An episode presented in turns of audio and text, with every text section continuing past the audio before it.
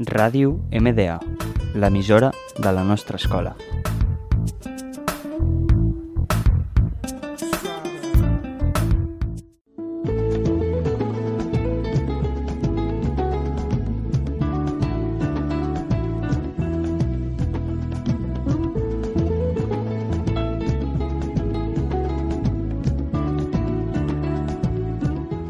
Bon dia. Avui en l'espai de Fars tenim una alumna de l'escola, la Clàudia Hurtado Gómez, que ens explicarà doncs, la seva experiència en el món de la dansa i també doncs, ens parlarà d'aquesta competició eh, nacional, la Dance World Cup Spain, en la qual va participar i va obtenir doncs, diferents premis tant a nivell individual com, com grupal.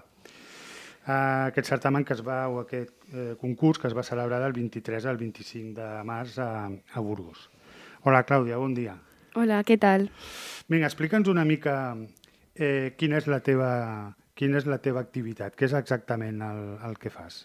Eh, bueno, jo faig dansa a una companyia de dansa que es diu Alas de Luz i entrenem aquí a Barcelona i des de fa 3 o 4 anys competim per Espanya eh, a, nivell, a nivell nacional i bueno, veiem principalment contemporani, però també ens agrada molt fer jazz. Per tant, també cada any eh, acostumem a fer alguna coreografia de jazz i també practiquem ballet, tot i que no, no competim en ballet. I es fa una mica estrany, no?, perquè la paraula competir, no?, amb el tema de la dansa, que sembla que sigui més un espectacle, que sigui més... I el tema competir sembla, sembla més d'esport. Eh, realment és, és com aquesta competició que funciona per punts, eh, hi ha una, una mena de lliga, com, com funciona aquesta competició? Eh, al final a la dansa les competicions acostumen a ser més subjectives que amb algun altre esport perquè sí que és veritat que la tècnica sempre serà la tècnica i una de les dels aspectes que es tenen en compte a l'hora de puntuar és la tècnica, i aquesta sempre serà la mateixa, però, per exemple, eh, la musicalitat potser per alguna persona eh, una cançó eh, és perfecta per un ball i una altra persona no li agrada aquella cançó o per exemple l'actitud, igual a algun jurat li agrada l'expressió que té algú i algun altre no o la coreografia, per exemple, a nosaltres un mateix ball eh, fa anys a una competició eh, ens el van puntuar molt malament, però al cap eh, de setmana següent vam quedar a primeres. O sigui que sí que és veritat que és subjectiu, tot i que la tècnica acostuma a ser la mateixa en totes les competicions, perquè la tècnica sempre és igual. I a quina edat és recomanable començar amb, amb la dansa, amb aquesta activitat? Home, amb la dansa el, jo, del que jo sé, que és contemporani jazz i ballet, eh, començar-lo a ballar és eh, el més abans possible perquè al final la tècnica, eh, quan més gran ets, és més difícil d'adquirir. A més, especialment el ballet, que és molt difícil d'adquirir aquesta tècnica quan ets més gran. I competir potser als... Jo vaig començar a competir als 14, però també està bé que la gent comenci a competir abans. A mi em sembla bé. Eh, aquí, tu quins avantatges li trobes? És a dir, a nivell de, de formació de la persona, no? a, a nivell doncs, físic o mental, quin, quins avantatges trobes en la pràctica de la dansa? En què ajuda el creixement personal? Físicament, que al final la dansa eh, per mi eh, és un esport perquè jo quan vaig entrenar em canso com si estigués fent qualsevol altre tipus d'esport i fem molt entrenament físic cada dia i al final pues, competir i fer tants vells a una competició és molt cansat. I a nivell mental, eh, a mi ballar m'ajuda molt perquè m'ajuda, per exemple, si estic d'exàmens, a mi em va bé anar a ballar, perquè així desconnecto la meva ment una estona i després ja torno i estic molt més concentrada. Eh, a més, els, eh, intento que sempre que entreni em surtin el millor possible eh, les meves classes de ball, perquè em va bé per tornar contenta a casa i també que per mi és molt important tenir un grup eh, d'amics o d'amigues fora de l'escola, perquè bueno, al final va molt bé tenir un grup fora per sortir, desfogar-te i que està molt bé tenir diferents grups d'amics i a mi al final les meves companyes de ball eh, m'han aportat moltíssim com a persona. Això et volia comentar perquè um, es, es nota en un ball, per exemple, com el que vau guanyar, no? que és un ball grupal, es nota si hi ha feeling entre la gent de, del grup o, o pot ser que tothom tingui una gran tècnica però que no hi hagi allò una relació personal?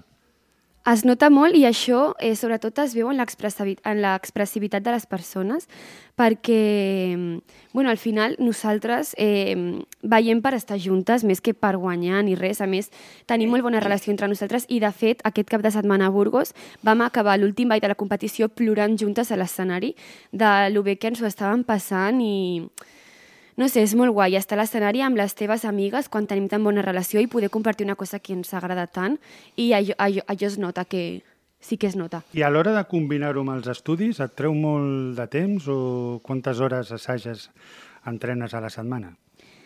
Eh, a la setmana entreno unes 12 hores, però al final em va bé perquè, o sigui, jo quan més faig, més aprofito a casa, perquè, per exemple, si tinc tota la tarda lliure a casa per fer deures o per estudiar, eh, acabo sense fer res, eh, no faig res i començo pues, potser a les 11, però si sé que tinc ball, per exemple, dues hores aquella tarda, pues, abans d'anar a ball eh, faig moltes coses, potser en mitja hora i avanço moltíssim, vaig a ball, em, em concentro en el ball, em va molt bé, torno a casa... Eh, o sigui, torno a casa concentrada després d'haver estat al ball i segueixo aprofitant moltíssim i al final moltes vegades faig més. Quan tinc ball que quan, de fet l'any passat per uns trimestrals, als finals vaig tenir una competició aquell cap de setmana i, i els millors trimestrals que m'han anat mai perquè em vaig organitzar tan bé que ho portava tot el dia perquè sabia que si no m'organitzava no em sortiria, no, o sigui, no arribaria. I, i sí, sí, o sigui, jo, el, mi el ball m'aporta als estudis. I com que és un món, bueno, almenys per mi, molt desconegut, no? És a dir, igual que els nens o les nenes avui en dia tenen els seus ídols esportius, els tenistes, els futbolistes, qui, de petita o, o ara mateix en qui t'emmiralles? Qui admires dintre d'aquest món? Eh, vale, sí que és veritat que a, els ballarins potser no...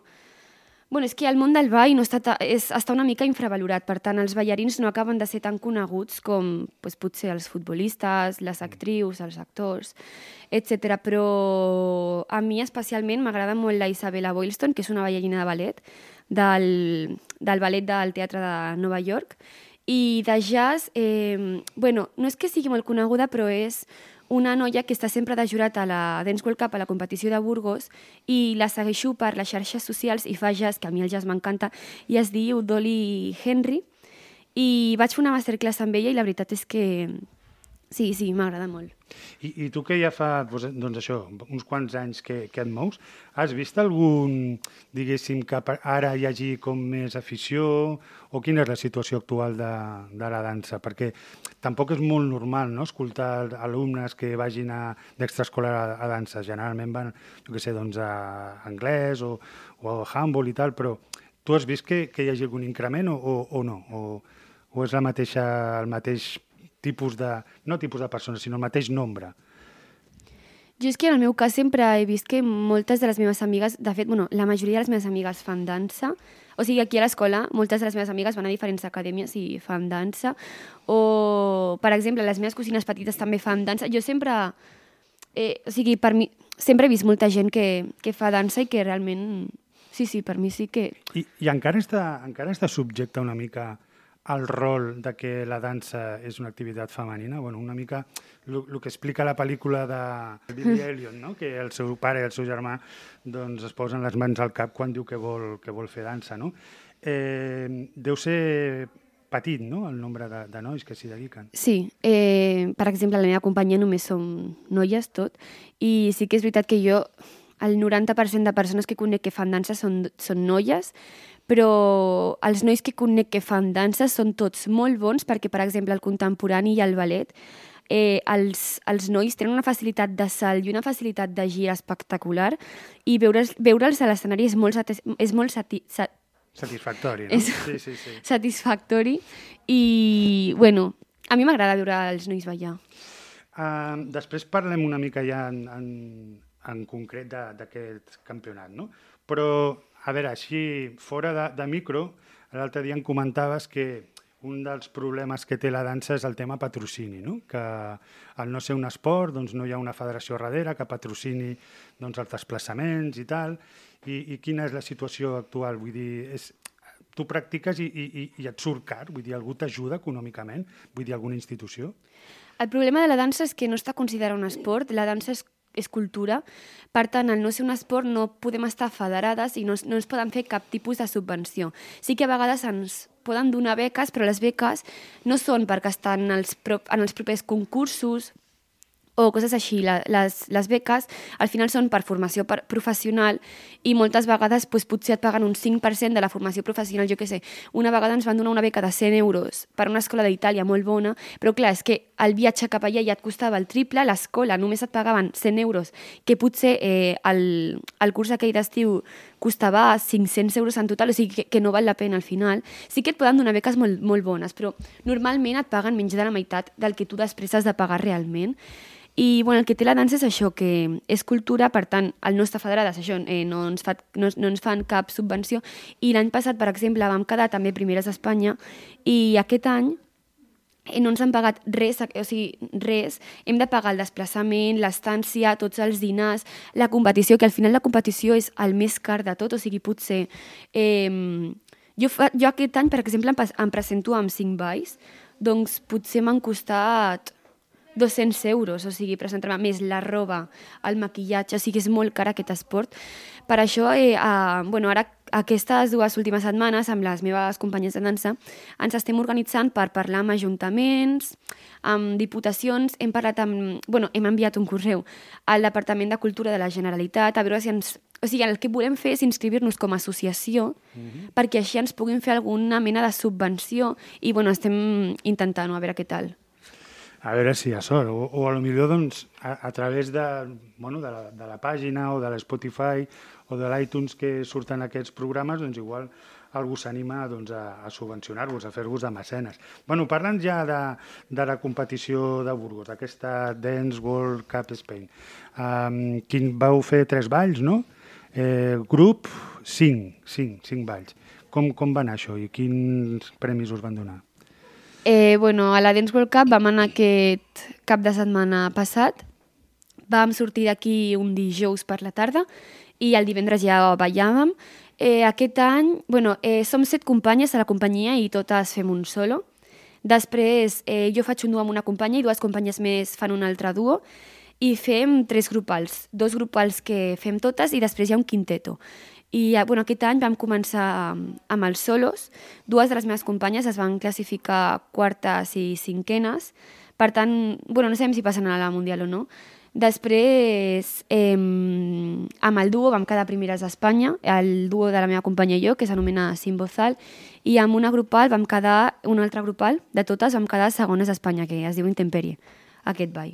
El, el, el Simbozal, la cançó, de... qui és? Qui canta? Eh, la Rigoberta Bandini, la, ah. la noia que es va presentar a Eurovisió. Val, val, val. Sí, sí. És una cançó molt, molt, molt interessant. I a, a mi m'agrada molt la Rigoberta. Sí, aquesta cançó, bueno, a mi em va agradar molt i a més a més vaig veure, bueno, jo que no n'entenc, que realment el, el, el ball era com si d'alguna manera exemplifiqués el, el relat, està molt bé. Eh, ara el, el Mundial, no? Bueno, a veure, sí, o sigui, hem passat al Mundial, però segons el que costi no anirem. No sabeu encara la no. seu ni... No, perquè l'any passat el seu online sortia molt més barat i sí que van poder passar. Però fa dos anys, no, fa, fa més, unes companyes es van presentar, van quedar primeres amb un duo i només presentar-se a la Mundial amb un duo només costava 150 euros a cadascuna. Més el desplaçament, per tant, no, no ho sabem. Hem de mirar preus. O sigui, encara no ha sortit res. Vaja.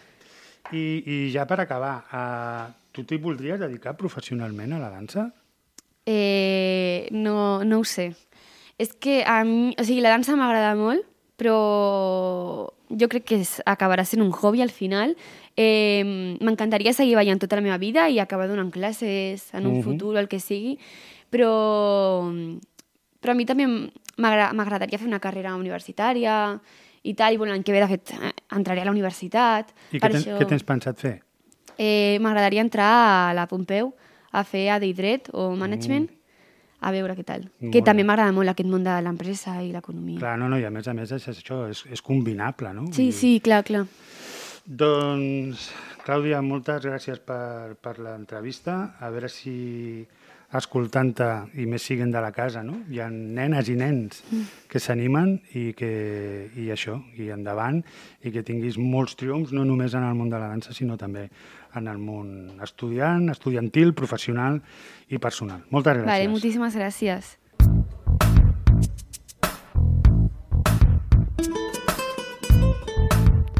Ràdio MDA, l'emissora de la nostra escola.